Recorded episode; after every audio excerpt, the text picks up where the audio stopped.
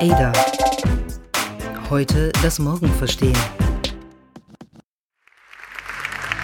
Please give a very warm welcome to Professor Yuval Noah Harari, the man who questions the future of our species. Good morning once again, and um, we are really happy to have you. Thanks for taking the time. Yuval, you, you had the chance to, to talk to the German president, Frank-Walter Steinmeier, yesterday, and you saw our conversation and also talked uh, to, to the German chancellor. What's your perception? How is Germany prepared for, the, for a future of artificial intelligence? Well, it's now entering the kind of political mainstream.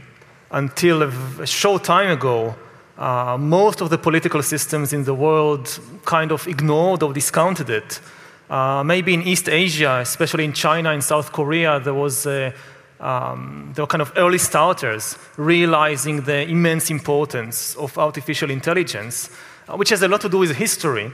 That um, especially China has this trauma of being left behind in the Industrial Revolution and consequently suffering for almost two centuries, terrible two centuries of um, exploitation and violence. And they have like this one mind um, focus that it is not going to happen again. This time we will lead the way.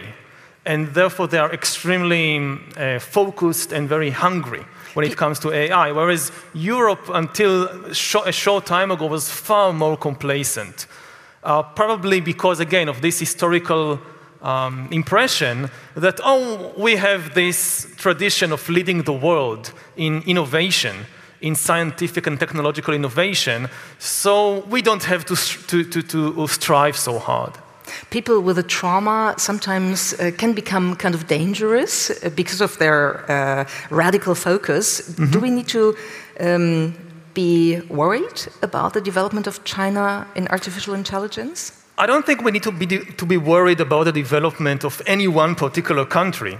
I think we should be very worried about the lack of global cooperation mm -hmm. in this field because um, AI has, and all the new technologies, but especially artificial intelligence and bioengineering, have wonderful promises for humankind and also terrible dangers. And the only serious way to counter the dangers is through global cooperation. No nation by itself has any chance of regulating the development of artificial intelligence or of bioengineering. Uh, even if you regulate yourself, let's say, take a, a simple example uh, killer robots, autonomous weapon systems, which is wide, there is a widespread consensus, and for good reason, that this is a terrible idea, mm-hmm. at least in the foreseeable future. But even if you have 90% of the, of the world's countries agreeing to place a ban on the development of autonomous weapon systems, and you have just a few countries, maybe Russia, maybe Israel, maybe Japan, I don't know, who say, no, we continue, then the ban won't work. Everybody, even those who think it's a terrible idea, would be forced to break their own ban because nobody would like to stay behind in this arms race. The only real way to regulate, for example, autonomous weapon systems is through a global agreement. So, what we should be most worried about is not this country or that country, but the lack of global cooperation on this. I'm, I'm totally with you. The only thing is, if I look at the current debate, for example, in Germany and in Europe about the handling of the migration crisis, mm. I have not much optimism mm. in uh, expecting that we will uh, reach a global agreement on uh, the implementation or non mm-hmm. implementation of uh, yep. robotic weapons. I, I, agree. I mean, uh, you should differentiate between what we should do and what we actually do, or what is likely to be done. What we should do is have greater global cooperation because the three main problems of humankind in the coming decades are all global in nature. They are disruptive technologies like AI, are, they are weapons of mass destruction and climate change. Mm-hmm. These are the three main problems we face. All of them are global. None of them can be solved by a single nation. So we should have greater global cooperation, but in practice, we are going in the opposite direction, at least for the last uh, five, six years or so. Um, and uh, my fear is, as a historian, is also an historian who is very interested in, in the future. I think that the big danger to humankind is not artificial intelligence, it's natural stupidity. that might well be. um, I think it was Vladimir Putin who said uh, about half a year ago that mm. artificial intelligence might be the reason for a third world war. How do you relate to that quote? Um, yeah, it, it, it, certainly is a possibility. Again, from, from two different perspectives. First of all, more and more governments are realizing that this is maybe the most important development of our time and there is a race who is going to um, uh, develop faster, who is going perhaps to, monopol- to monopolize this field. And uh, if it becomes a competition between nations, then it will increase the tensions uh, and will uh, undermine any, uh, any hope for cooperation.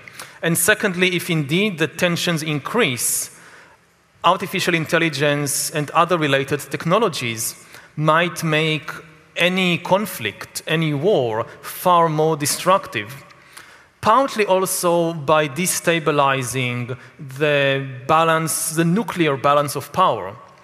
In the previous time when we had this huge technological breakthrough uh, with nuclear energy and with nuclear power, so in the 1950s and 60s, everybody were afraid that this will lead inevitably to a nuclear war which will destroy human civilization.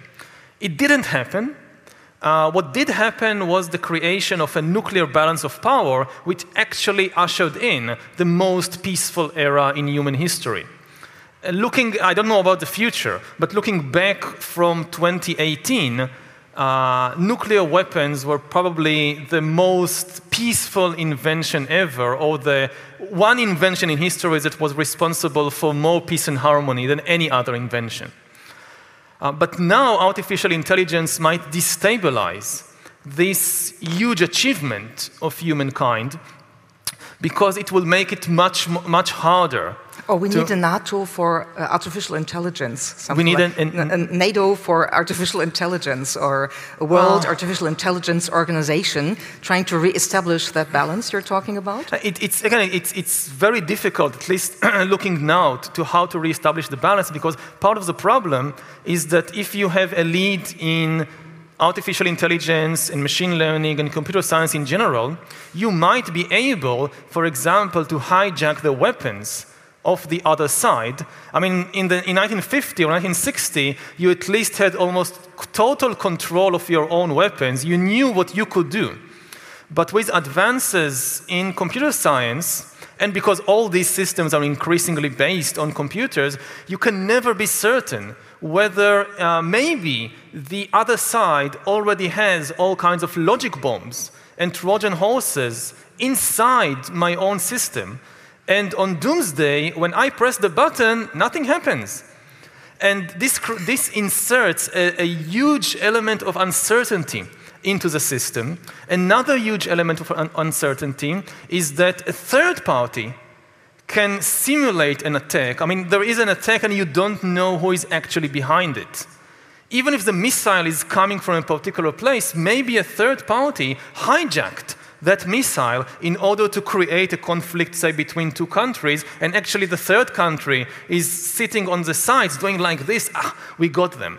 They think they were attacked by one another, but they, they, actually we are behind it, and you don't know. And with these kinds of uncertainties, it's much more difficult. To, uh, because for, for a good balance of power, you need certainty. The more uncertainty you have in the system, the more unbalanced it is and also the greater the temptation for somebody in a particular scenario to press the button before it's too late. You know what? I can imagine current people in power where um, we could hope for that they press a button and nothing happens. That's so true. That's it, it true. Could also be an advantage in a way. It could also be an advantage, but, but, generally speaking, if you're interested in a, um, in a long-term balance, then uncertainty is a huge obstacle. Let's try to, to shift the perspective uh, a little bit. Um, talking about weapons and not getting too destructive right mm -hmm. at the mm-hmm. beginning of the conversation. One of the weapons um, um, we, we could uh, use to, to create some kind of balance is our brain, mm -hmm. our intelligence. You, you watched Sophia um, discussing or talking uh, mm -hmm. yesterday evening, and Leah mentioned the, the debate about what kind of uh, artificial intelligence or non intelligence does she um, or mm -hmm. it, robot, represent. What kind of question would you have liked to ask Sophia? Um,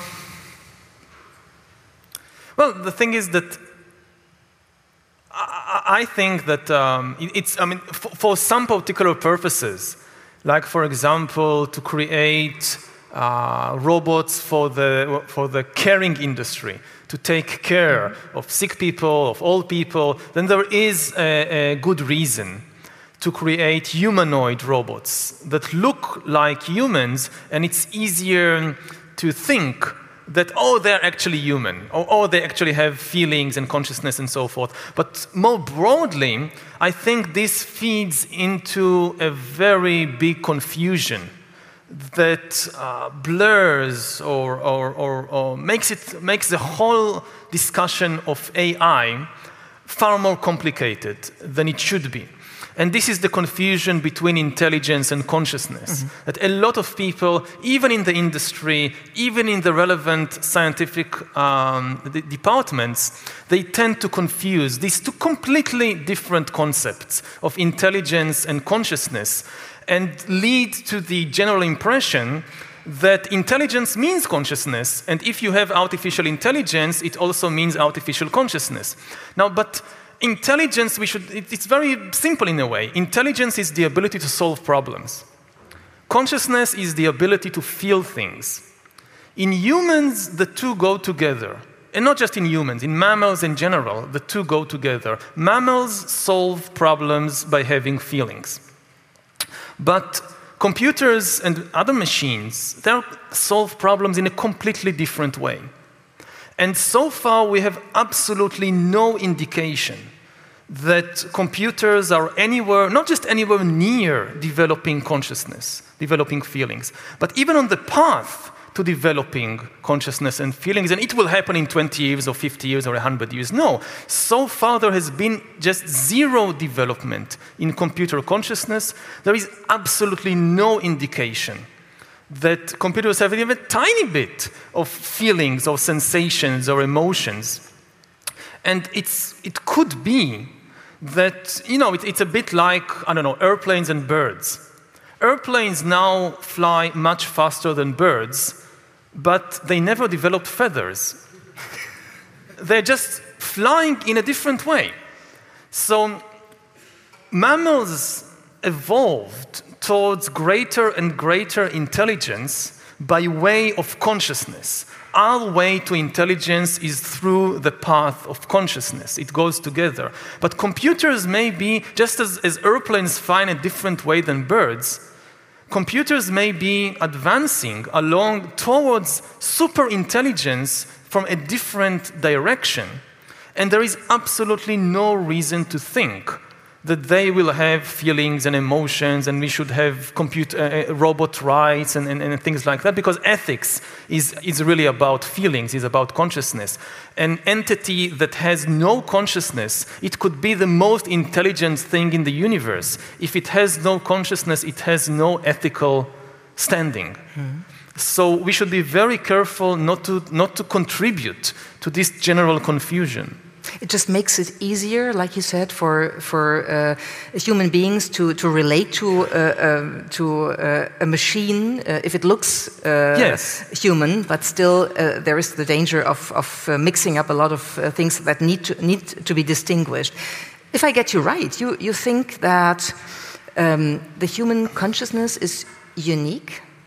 It's not unique. Other animals also have consciousness. Uh, baboons have consciousness, pigs have consciousness, rats have consciousness. So it's not something unique to Homo sapiens. But they can't plan for the future, for example. Well, certainly they can. I mean, Rats plan for the future, monkeys plan for the future. They are uh, not as good as humans in uh, all kinds of, of, of, activities, from building hospitals to building H bombs. Humans are better than rats. But in terms of the basic capacity to, uh, to feel things, to sense things, to have a subjective world of experiences, uh, they are on roughly an equal footing to us. They can, I mean, the, the, the, the ultimate test of consciousness is, the, is, is, suffering, if you can suffer or not. If you, want, if you want to know whether something has consciousness, ask whether it can suffer. So a robot, as far as we can know, doesn't suffer at all. Even if you disconnect it from the electricity, even if you hack it to bits, it doesn't suffer. And similarly, a bank or a nation, they are not living entities. They can't suffer even if they have a bankruptcy. They go bankrupt or they lose a war, they don't suffer. But humans and monkeys and, and cows and rats, they can suffer. That, that's the meaning that they have consciousness. Isn't also the, the combination or the interaction, the interrelation between the, the brain and the body something that makes our consciousness different from uh, whatever machine can, can expect to evolve into? Mm -hmm. Like, because you, you, you experience the world by, of course, uh, thinking about it, but also by, by grab, grabbing what, what you experience in your environment. Yeah. yeah, our consciousness is through and through embodied mm. consciousness. It doesn't float in some disconnected space. And when we uh, imagine AI as a kind of human, humanoid robot, in addition to this confusion between intelligence and consciousness, it also creates confusion or hides from us a lot of other things. And AI is not an individual entity like a, a particular body. It's, it's maybe easiest to understand in the context of, of the traffic system. A lot of people think about you know, the, the idea of now replacing human drivers with self-driving cars in terms of, of individual entities. Okay, I have a human driver, and I replace this driver with a particular computer, with a particular car, and let's see who drives better who, who, who uh, uh, has less accidents. But this is a completely wrong way to think about it. The biggest advantage of self driving cars over humans is that humans are individuals, which is a terrible thing in, in traffic, whereas self driving cars are not individuals. Now, what does it mean? It means that self driving cars have two immense advantages over human drivers this is up, updatability and connectivity. Uh, with humans, each human on the road is an individual entity which is disconnected from the other uh, humans on the road and their communication is, also, is always a source of, of, trouble. If two cars driven by humans approach the same junction from different directions, they need to communicate their intentions. I turn left, I stop, I turn right, and a lot of accidents happen because this communication is partial and is, is full of errors. But with self driving cars, it's not like that. It's not that you have two different self driving cars approach a junction. They are the same thing. They are parts of, a, of, of one algorithm, they are not individual. The two self driving cars can be part of a single system, of a single algorithm, in a way that you, two humans can't. And then when the two cars approach the same junction, they have 100% or 99.9% connectivity. They know exactly I mean, they are not two entities that need to communicate. They are one entity. So the chances of a traffic accident is not zero, mm. but is far, far smaller. The other big advantage is ability to update. Let's say the, the, you have a new traffic regulation. You can drive less than, uh, you can now drive, uh, you shouldn't drive more than 50 kilometers per hour in, in, this, in this part of, the, of town. Now, with humans, it's so difficult to update all the drivers about the new regulation. And even if you update it, maybe they don't comply. Yeah. With AI, you press a button and immediately all the vehicles, say in Germany, are at the same moment updated about the new traffic regulation. And all of them, unless you program them to, to break the law, all of them will comply with the new regulation. And isn't that an example for human liberty? To not comply, like stick to the stick to the traffic example. Mm -hmm. uh, if you if you want to park your car where you are not allowed to do uh, so, you can mm -hmm. still do it, and then you have to pay for it. Mm -hmm. Me, for example, pretty often.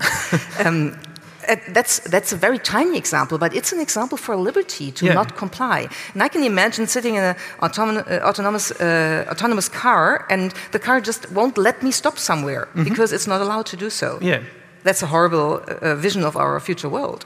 Well, it's, first of all, it depends. It gives immense power to a centralized system that decides what should and shouldn't be done. And it has wonderful potential. Um, if if, if the regulations are good, and it has terrible potential if the regulations are bad. So again, it, it goes uh, both ways. And we shouldn't think about it as an inflexible system. That let's say somebody is having a heart attack and you must stop the car in a place which is forbidden, and the robot will say, No, computer says, No, you can't stop here. No, you can just, a good programmer will, you, you can take into consideration all kinds of scenarios, and you can also learn from experience. And the, the, the rule will have a million exceptions which constantly develop and, and, update. And yes, it will never be perfect. You will have accidents in which you have these huge headlines that because of a computer error or because of a computer refusing to do something because they are so rigid, somebody died. It will happen, definitely. It already happened, actually. But in order to switch to such a system, it's irrational to expect the computers to be perfect and only then make the switch. They just have to be better than humans. And to be better than humans is not so difficult, certainly not in the field of traffic. Every year, about 1.25 million people are killed in traffic accidents. More than 90% of these accidents are the result of human errors, such as humans falling asleep while driving, or somebody texting a message while driving, or somebody drinking alcohol and then driving. And in order to, to, to switch to a self driving car system, if self driving cars kill only 100,000 people a year, that's a huge improvement. So I think this, this is uh, uh, uh, the yardstick. And in other, I, mean, I think tr traffic is, is, relatively a simple matter. Of course, when you uh, uh, look into other fields of activity, the moral issue, issues become far more complicated. I am, for example, in, in, in favor of switching to self-driving cars. I can't wait for the day when you won't be able, humans won't be able to drive cars. I think it will be a very huge step forward for humankind. But in contrast, I definitely don't look forward for the day in which you have uh, autonomous weapon systems mm. replacing more and more humans in, in the military. And in other fields, like um, uh, in, in, in passing judgment, so there are also a lot of ideas about replacing human judges with AI. Um, first of all, not so much in passing judgment, but in deciding the sentence. Whether to sentence, okay, you decided this person is guilty of this and this crime, whether he should go or she should go to jail for one year or five years or 10 years. And there are so many problems with humans making this, these decisions with all kinds of unconscious or sometimes conscious biases. And there are good arguments for, uh, on, in, this, in this part of, of the legal process, just deciding the sentence, in passing more and more of the, the authority from humans to algorithms. But it raises far more complicated ethical problems than, say, self driving cars. Yeah. But let, us stick with the self driving cars for one more moment, mm -hmm. because I think it's also a very good example to, to um, show why we shouldn't strive for making artificial intelligence like human intelligence. Mm -hmm. If cars uh, had consciousness or could um, act like a human, they would start to become mean. They, mm. they would start to game the traffic system. They mm -hmm. would start to try to overtake and uh, be quicker than, and we suddenly would have exactly the mess mm -hmm. we mm-hmm. have with humans driving. Yeah. So that, that shows us why artificial intelligence needs to be restricted to uh, that systematic approach like uh, you, you described -hmm. before. Yeah, and again, I think that there is no, here there is very little danger. I, mean, I don't think that cars will become conscious anytime soon. Uh, you know, maybe in 100 years, in 200 years, we'll have the technology. But in the next 20 or 30 years, it's not impossible. We just don't understand consciousness. So it's not completely impossible that uh, you could create a non organic consciousness based on some kind of a computer system but we don't see any evidence for it. And I think, I mean, I, am a really, I'm a huge fan of science fiction, but I think the greatest sin of science fiction in the last few decades has been to implant this confusion in the minds of, of humans, the confusion between intelligence and consciousness, because 95, if not 99%, of science fiction movies and books about artificial intelligence are actually about artificial consciousness. The usual plot is you have the robot, like we saw yesterday, and the robot gains consciousness, and then either the scientist falls in love with the robot, or the robot becomes evil and tries to kill all the humans. All the two things happen at the same time. And this is, as far as we can say now, completely irrelevant. It, it's, it's, it's, not, it's, it's really nonsense. I think personally that all these movies are about something completely different. They are not about AI. If you notice, and also it was true yesterday, in almost all cases, the robot is female. And the scientist who falls in love with the robot and then she tries to kill him or something is male. And it's like are, in real life, yeah, in a way. and these are not movies about humans being afraid of intelligent robots. They are movies about men being afraid of intelligent women. Exactly. Yeah. I, I, I think that most of these movies are actually about the feminist revolution and not about the AI revolution. It, it's just a metaphor. Yeah, and we're transcribing that uh, stereotype and um, that fear uh, mm -hmm. into uh, the next uh, system, into our yeah. algorithms. I mean, the bias. to even uh, imagine that, why should, how can a robot have a sex or a gender? It doesn't mean anything. I mean, for organic creatures, or at least uh, multicellular organic creatures like mammals, then sex and gender have a meaning. But in, in terms of AI and robots, just to think that an AI, an AI has a gender identity, it doesn't mean anything. There's, a, there's an example, not in science fiction, but in real life, which might be uh, quite a difficult uh, one in the light of what you're just talking about, with the sex robots. Hmm. You have um, uh, sex robots uh, that uh, can look like uh, the person you imagine, mm -hmm. like Scarlett Johansson or mm -hmm. Yuval Harari, whoever you, you like to. Sorry for that, but yeah, you can yeah. just order a, a, sex robot that looks like you. Mm -hmm. And we even have bordels with sex robots already, mm-hmm. for example, in Barcelona. What do you think of, of such a development? Is that something that just shows us how peculiar humans sometimes might be, or does it um, even worsen the, the problem of uh, the, the um, incarnation of a robot hmm. like Sophia? Well, I think that the main worry is about the psychological impact on the humans. Uh, there is a huge advantage of sex, sex robots uh, compared to humans who work in the sex industry, which is, again, the robots don't suffer. Mm-hmm. So I heard there was even a case of, I think in Canada, of a man who, who was uh, uh prosecuted for ordering a child sex robot, I think from South Korea or something like that. And they, they kind of made a distinction it's okay to have an adult sex robot, but not a child sex robot. And uh, you know, in, in terms of the robot, it's just a machine with absolutely no consciousness. There is nothing there.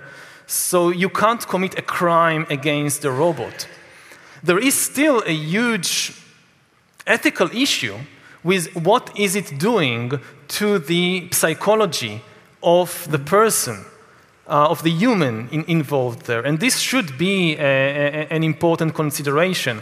But luckily, we don't have to worry about what is it doing to the robot because it's not doing anything to the robot.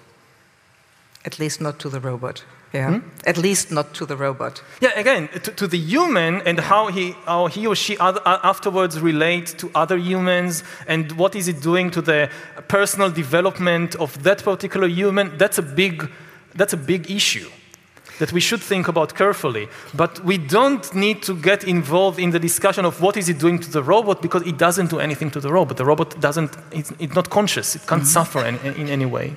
You said before, you could imagine that like in 100 years or, or so, um, there could be something like an artificial consciousness. Mm -hmm. What, about, what does that do to the concept of free will for humankind? Hmm. Um, well, the, the, the, discussion about free will is really, you don't need futuristic scenarios of artificial consciousness to uh, be engaged with it or to, be, to worry about it. As, as far as I understand, even today, our present scientific knowledge points out in, in very clearly that free will is a myth.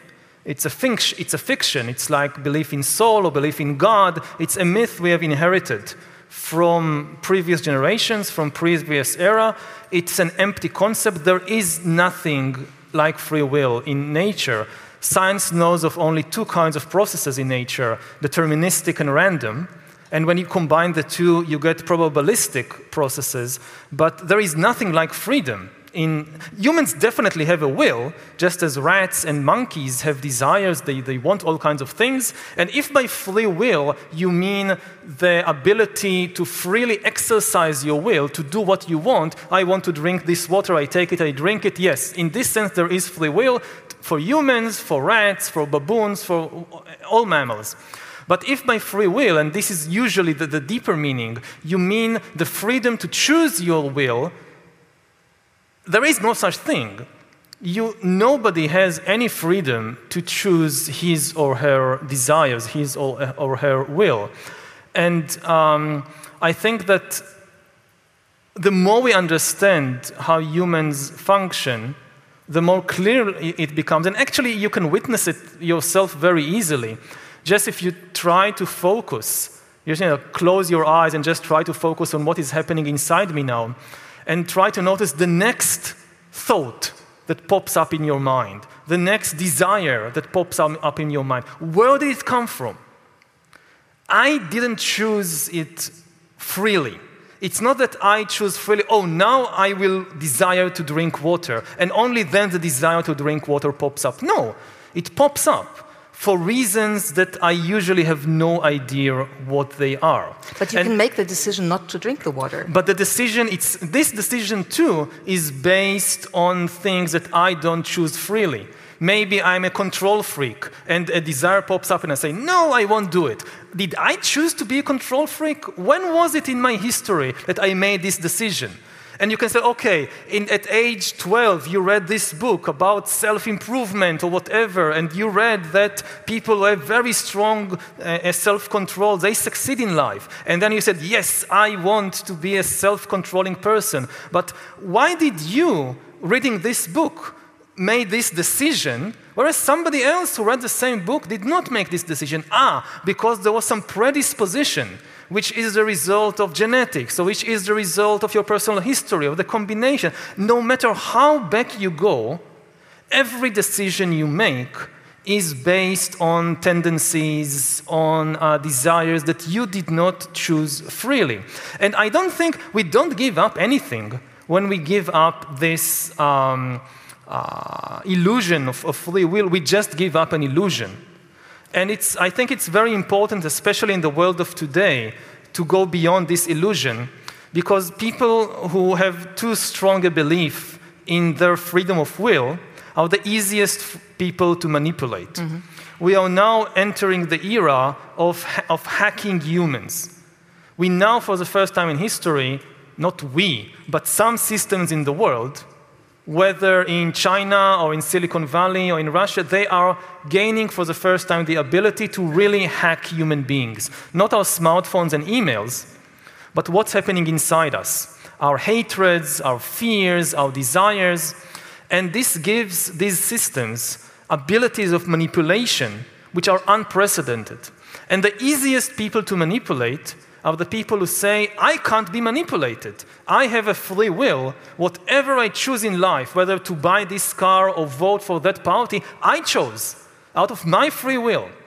And then all you need to do is find out the hatreds, the fears, the anger of this particular individual, and it's so easy to manipulate them. And uh, it's not, it's not restricted to one side of the political spectrum. You can also be a, like you know a left-wing liberal, and it's if if they discover that you have some I don't know prejudice against hillbillies in Mississippi, it's so easy to create a fake news story mm. about these stupid Bible thumping hillbillies in Mississippi, and you will believe it. And you will become angry, and your hatred will increase, and society will be polarized even further. And you say, No, nobody can manipulate me. I have free will. This is my free will. So that basically means if we refrain from the concept or give up the concept of free will, we will be like. Um, uh, set free um, and, and, better prepared to cope with uh, so called fake news and manipulation? I think so. When you have a better understanding of yourself, uh, it's, it's more difficult to manipulate you. And um, to have a better understanding of yourself means to have a better understanding of my weaknesses, of my fears, of my hatreds, which I didn't choose.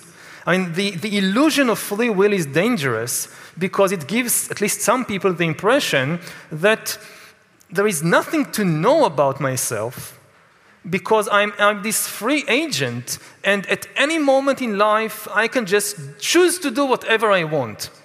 And if you are under this impression, then really getting to know your, again, your hatreds, your fears, what makes you angry, it's unnecessary.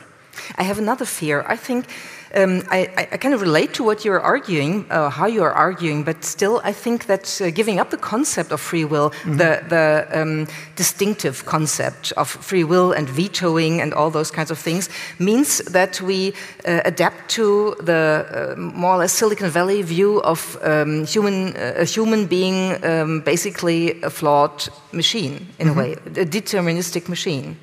Oh, it's not deterministic, that's for sure. Uh, there is a, a, a, a, huge element of randomness mm -hmm. uh, still there. But I think that you can look at it from two perspectives. You look, look at it from the perspective of, of control, of, oh, a human is basically a machine. So an, an outside system whether it's government, whether it's a private corporation, I will hack this machine and then I will be able to control it better. Versus the internal subjective view from inside that, oh, I'm, I am this machine in the sense that I have no control. I, am not responsible for choosing uh, my particular preferences and tendencies and, and, and so forth. And the better I understand this, the, uh, the more difficult it is for these internal forces to hijack me and for external forces to control and manipulate me in, in that way. And I think in the end, it's, a, it's an empirical question.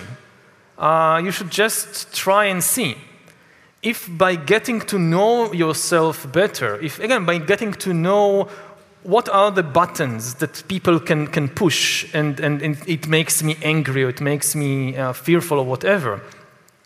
If this makes you a better person, if this makes you a more balanced person, a more compassionate person, then that's very good. That's, that's wonderful.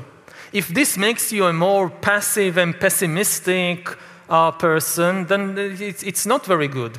But um, I, I'll just say to people try and see what happens when you really get to know better these internal forces within you? Uh, from my own experience and from the experience of, of looking at other people in, in this situation, in the vast majority of cases, the result is not uh, passivity and depression, the result is really an, a new sense of, uh, of, of, of, action in the world. Action that it, it is coming not from blindly following whatever the last thought that pops up into my mind, but something which has a far more comprehensive view of the world, of, of, society. You can, you're less swayed by these internal waves, and you can really see better what is happening in the world around you and what is the impact, say, of your actions on other people and on their, on their condition. I, I, read somewhere that you take about 60 days every year for a meditation retreat. Yeah. Where you really draw back um, without reading, without communicating. Mm -hmm. Does that have to do with the process you were just describing that you, that you try to figure out in detail mm -hmm. your buttons other people might be able to push? Your ways of looking at the world and trying to reset that in a way, or mm -hmm. trying to get to know that? Yeah, I, I, I, take every year between 30 and 60 days off from all my schedule to go and do a vipassana retreat. And you really just sit there for 60 days and observe what's happening inside me. And you don't try to change anything, you just get to know better these internal forces. And when you sit, for example, you have 60 days, so a lot of things come up. When you sit, say, for two weeks with a lot of hatred, like you sit there from early morning till late night, you meditate, you just observe, and hatred and hatred comes up, you just get to know this hatred far better. And then it's still there. It's not like I got rid of all my hatred, but when it comes up, oh, I know, I, I've been watching this hatred for two weeks I know it much better, so I'm not free from it, but it, less, it has less power over me. It, uh, I, I know the story already. Mm-hmm. And when you know the story, it's uh, not impossible, but it's more difficult for this story to take you for a ride, to, to hijack you. It's also in a broader sense, maybe something about a purpose. Uh, every individual human needs to reconsider once in a while um, to understand him or herself better. And that's something that um, comes up to my mind very often when I think about the future of artificial intelligence and the impact on the labor market and our economy. Mm -hmm. You mm-hmm. talk about a useless class that yeah. will come up uh, and be driven by artificial intelligence. What do we do about that? Where do, the, do people get their purpose from if there's no work anymore? Well, we need to differentiate two different problems. Um, first, what will happen to the job market? And the general agreement is that you, we will have a complete disruption of the job market in the next few decades because of AI. Lots of jobs will disappear. Probably some new jobs will appear the biggest problem will not necessarily be an absolute absence of jobs.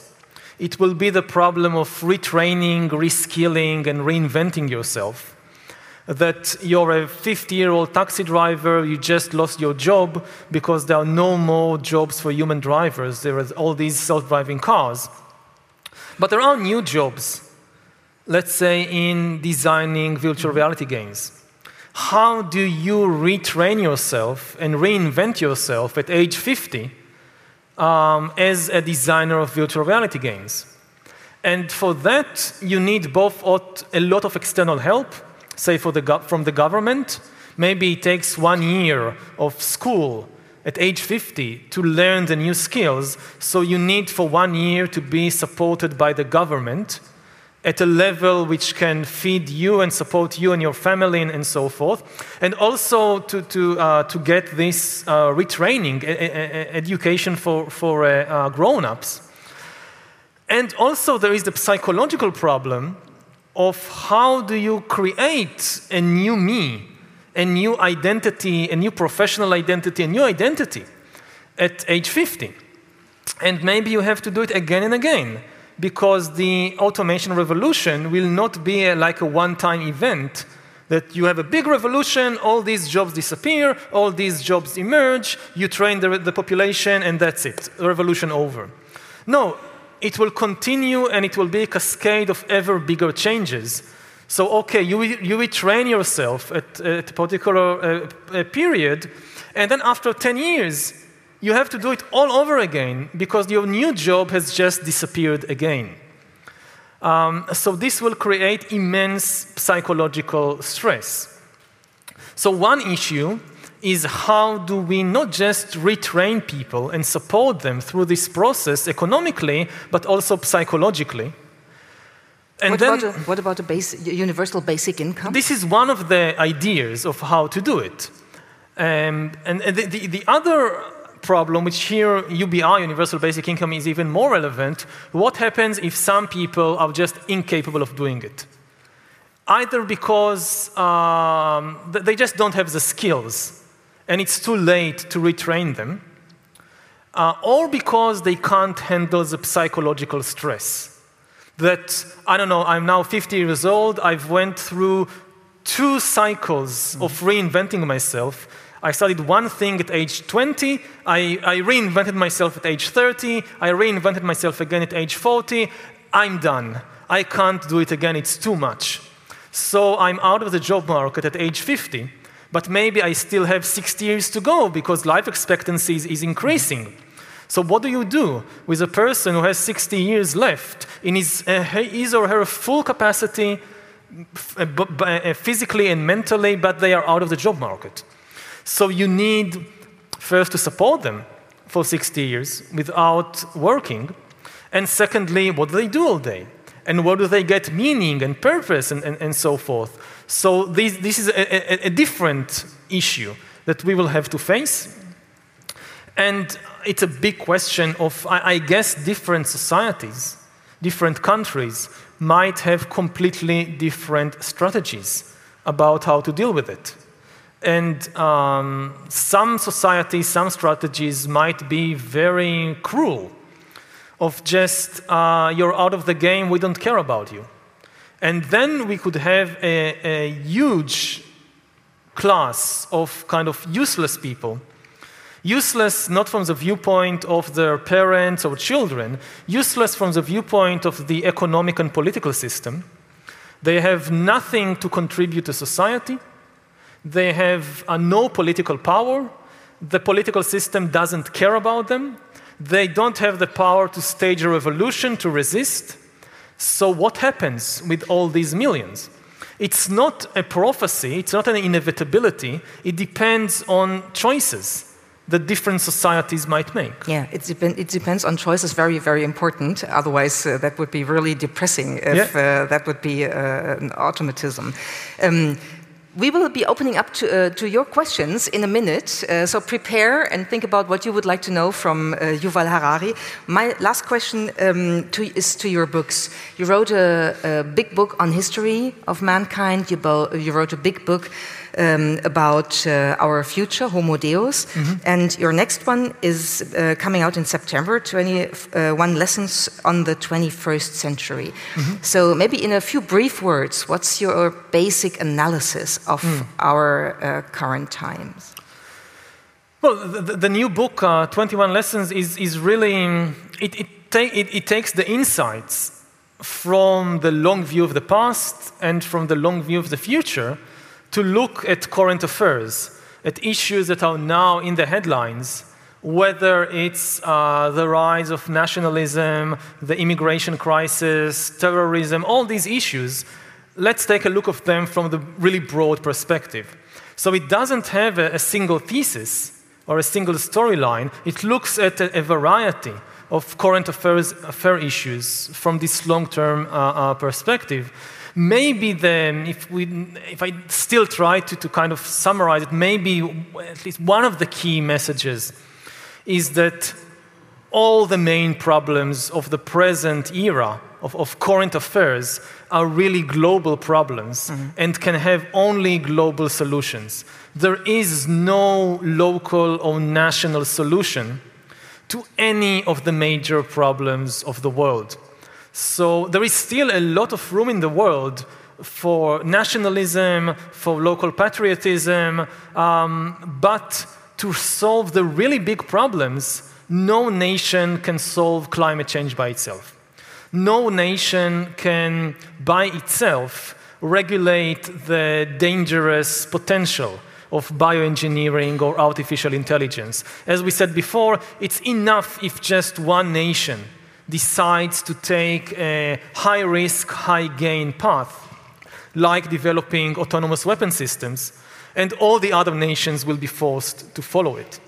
So, to, uh, as against the current trends, I think the only real hope for humanity to um, uh, avoid the worst case scenarios is by building stronger global ties. It's not a global government, it's not a global empire, it's just more global loyalty and global cooperation. And it's no local solutions, and that might also be a message to Bavaria in these days.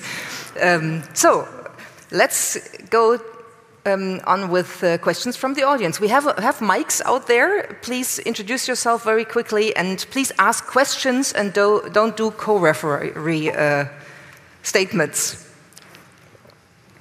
Who's going first, please?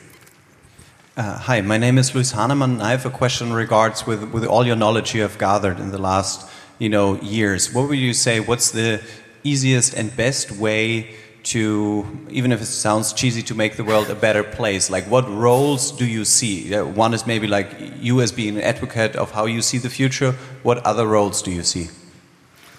Um, well, it depends who you are in the world different people can make different contributions. There is no single magic bullet that everybody should do this. On the individual level, I think that it's, as I said before, it's very important for people to get to know themselves better. Now, this is kind of the oldest advice in, in the book. If you want to be cheesy, know yourself is like you can't get more cheesier than that. Uh, but I think there is a difference between today and the age of Socrates or Confucius or, uh, uh, or Buddha. And the big difference is that now you have competition. A thousand years ago, you, people told you, get know yourself. But okay, if I don't do it, so, well, the, the price is, is, is high, but nobody is going to do it uh, uh, other than me. But today, you have all these systems which are working as we speak on getting to know you. Uh, whether it's Google and Facebook, whether it's the Chinese Communist Party or the government, they, the, their number one project is to know you, to gather enough data on you and analyze this data and know how to press your buttons. So if you're in a competition and you're not in a good place, they are running very fast. And it's really, in this sense, the, the, the responsibility of every person to get to know himself or herself better uh, before the corporations and the government do it, because once they get to know you better than you know yourself, it's so easy to manipulate you. And the more convinced you are that they can't manipulate me, I have free will, the easier it will be to manipulate you. Uh, so, this is kind of the task of, of every individual. And then there are tasks for where you are in society. I'll give just one example. If you're a computer engineer, then I would say the number one task is uh, today to um, uh, improve distributed data processing. What we see today is uh, that the, the, the, technological pendulum is going in the direction of centralized data processing. That centralized data processing, because of machine learning, because of AI, is becoming more and more efficient. And if this trend continues, that means that centralized systems, authoritarian systems, dictatorial systems will become far more efficient. And uh, this is not necessarily the, the best uh, result for humankind. So, as a computer say, engineer, I would say uh, try to invest your talents uh, in improving distributed data processing. So, there are um, uh, movements in that direction. For example, much of the hype around blockchain is that maybe blockchain is the thing that will balance uh, machine learning and AI by making distributed systems a bit more efficient. I don't know. But this is a kind of, uh, uh, uh and, and, like this, different professions have their own uh, things to do. Other questions? There's one in the back. Yeah, please, go ahead. Hi, my name is Kibla Gimshai. Um, Thank you very much for the thought provoking statements. One of the thoughts that provoked me was when you talked about um, the moral argument for having um, uh, machine cars um, that are operated by AI rather than having individuals or humans drive them, and the argument was you would have less people die.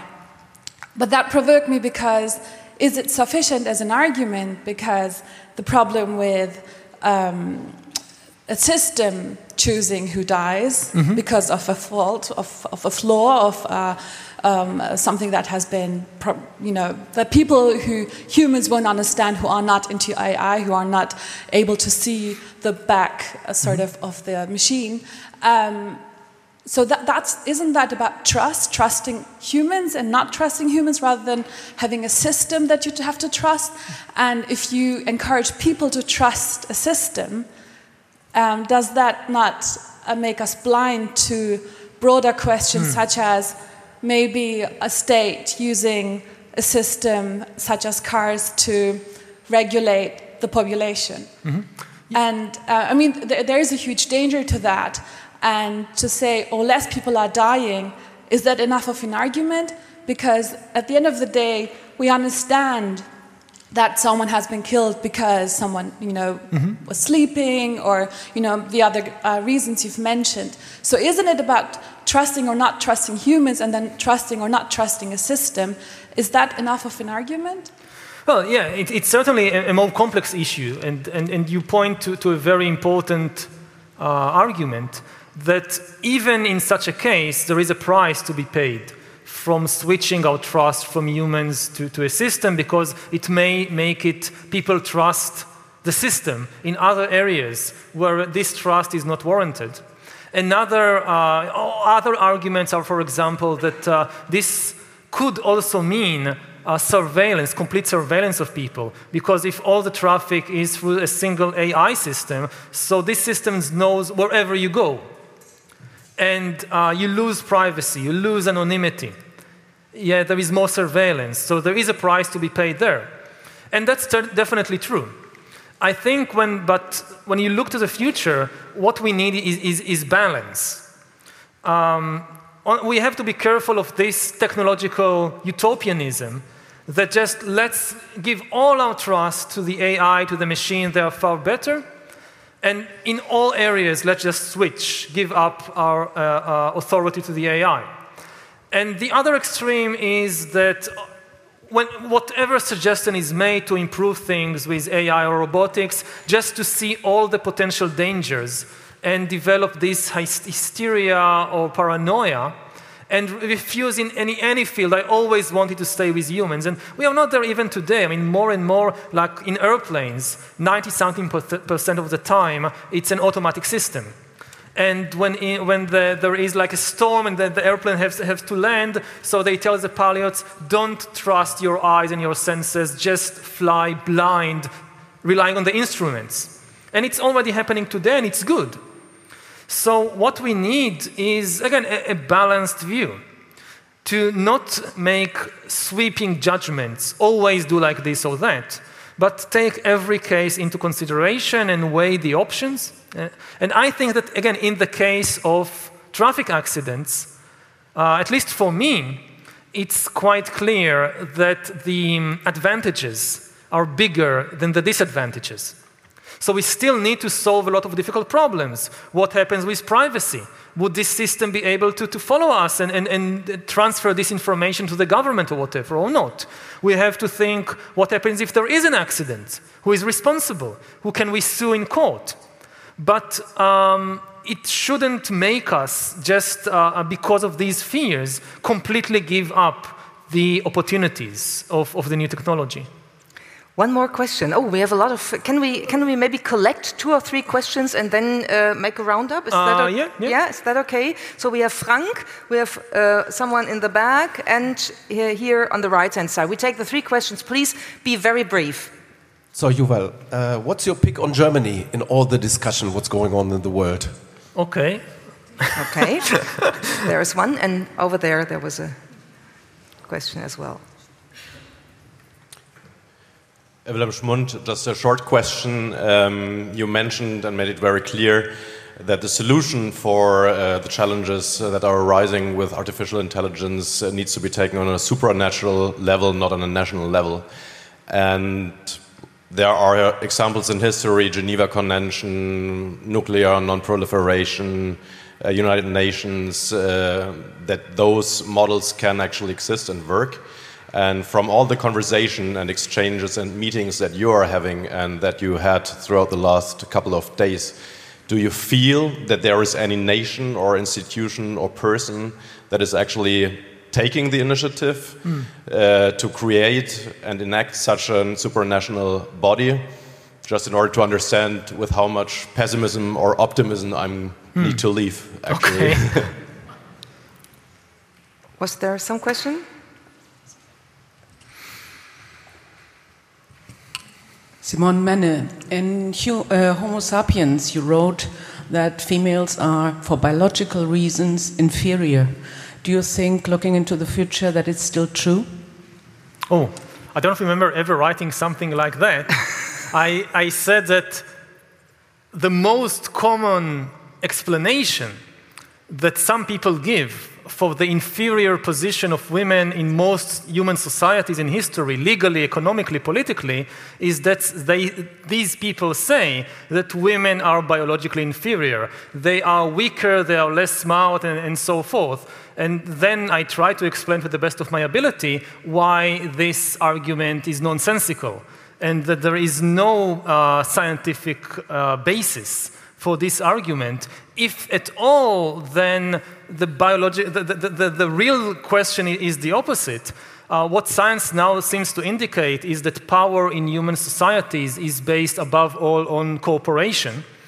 And that uh, general thinking, and I'm not sure if it's true or not, but general thinking is that women actually have an advantage when it comes to um, social intelligence, to cooperation, to compromise, and so forth. And therefore, for biological reasons, we should have seen at least more societies in history dominated by women, and this is not the case, and we don't know why. That's very good so, news. That's very good news, I think. now we have the institution or person yeah. leading uh, the, the, the, movement question. Okay, so about Germany and about the, the international situation. Well, first about Germany, I would say that. Um, um, the good news is that I think that if you look at the whole of human history and you have to choose like a place and time to, to live, then you can hardly do better than Germany in the early 21st century. I mean, people often don't realize it because they take for granted what they already have. But this is one of the best places ever to be in. Still, there are many problems. I'm not saying it, it's perfect. It's just when did humans ever had it better? than in Germany of the early 21st century. As a historian, I can't really think of any place or anywhere. But uh, the, the human nature is such that we tend to take what we have for granted and then focus our attention on what we don't have and become extremely disappointed about if, if we can't achieve it. So you can live in relatively the best place in the world and still feel very disappointed and very frustrated. Oh, the system isn't working and we need something else and, and, and so forth. Um, regarding the, the, the, bigger international situation and, and also where Germany is, is in, in that context, so in the last few years, the, the, the trend is very negative in terms of the chances for global cooperation and, and global loyalty. And I have no idea. I mean, again, I, I can say with a lot of certainty, at least personally, that in order to survive and flourish, humankind needs stronger global cooperation, but this is, doesn't mean that this is actually what people will do. At present, more and more nations are taking the uh, insular, isolationist, nationalist path, caring only about themselves. And this is a kind of vicious circle because the more nations are adopting this um, self centered perspective, the more pressure there is on the other nations to do the same. Because why should, why should they uh, just care about themselves and I have to carry this increasing burden? of uh, taking care of, of, the, of, of global problems, of, of the whole of humankind. But Um, I hope that enough nations will continue to think about the global good and not just about their interests, especially because in the long run there is no conflict there. Um, unless we are able to create good global cooperation, this is extremely bad news for the interests of all the nations. And even though at present things don't look promising, um, again, we can look back at the way that humankind managed to deal with the previous existential crisis it faced, which was the nuclear, the threat of nuclear war during the Cold War. And you know, in the 1950s and 60s, things looked extremely grim, far worse than today. I mean, people today, again, you always have this self centered view that things now are much worse than any time before. So, if you think back, say, to the Cuban Missile Crisis and where the world was there, we are still not there. Despite the growing tensions, we are still living in the most peaceful era in, in, in human history. That's a wonderful last word. We're living yeah. in the most peaceful area. You have something in common with Justin Trudeau, the Canadian Prime Minister. Do you know what? Uh, no. It's your socks. Oh. Yeah. It's really? your socks, and I would like to take them as a, a, symbol in a way that all we, we need to debate uh, mm. about the future of AI and humankind and all the critical and maybe sometimes dark parts of it in between, there's always a colorful and delightful little spot we can find. Well, well the, the, thanks for that go to my husband. He chose the socks. So. Yeah, then thanks to your husband. Very good. Thank you, Yuval. Thank that was you. wonderful.